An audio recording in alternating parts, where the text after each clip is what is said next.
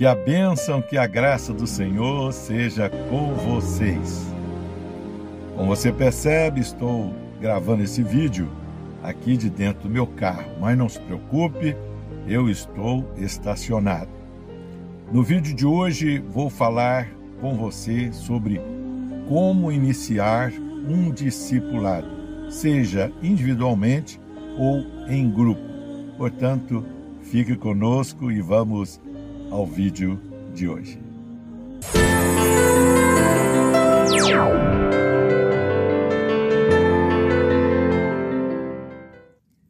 Considerando que o discipulado é uma atividade inerente à natureza da vida cristã e que ocorre também em obediência à ordem de Cristo, concluímos que o discipulado pode ser espontâneo como também intencional.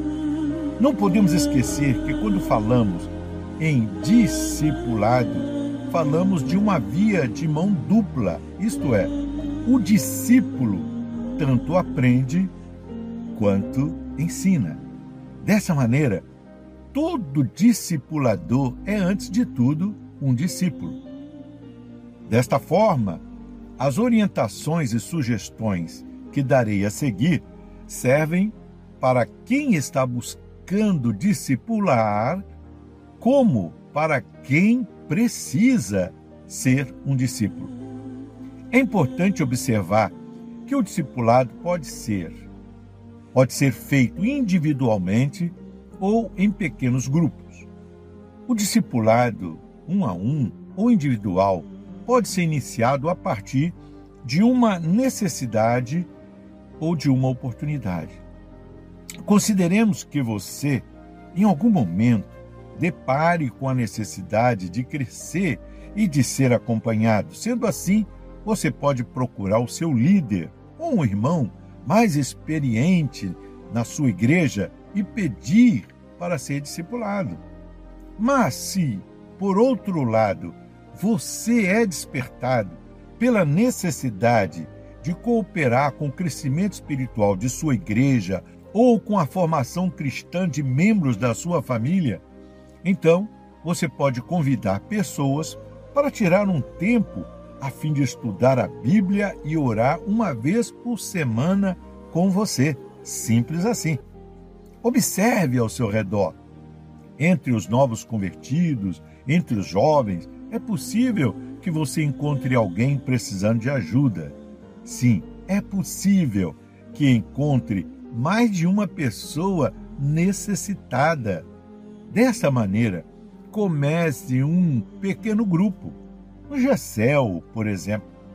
Pode ser em sua casa ou na casa de outrem, ou mesmo em um lugar neutro.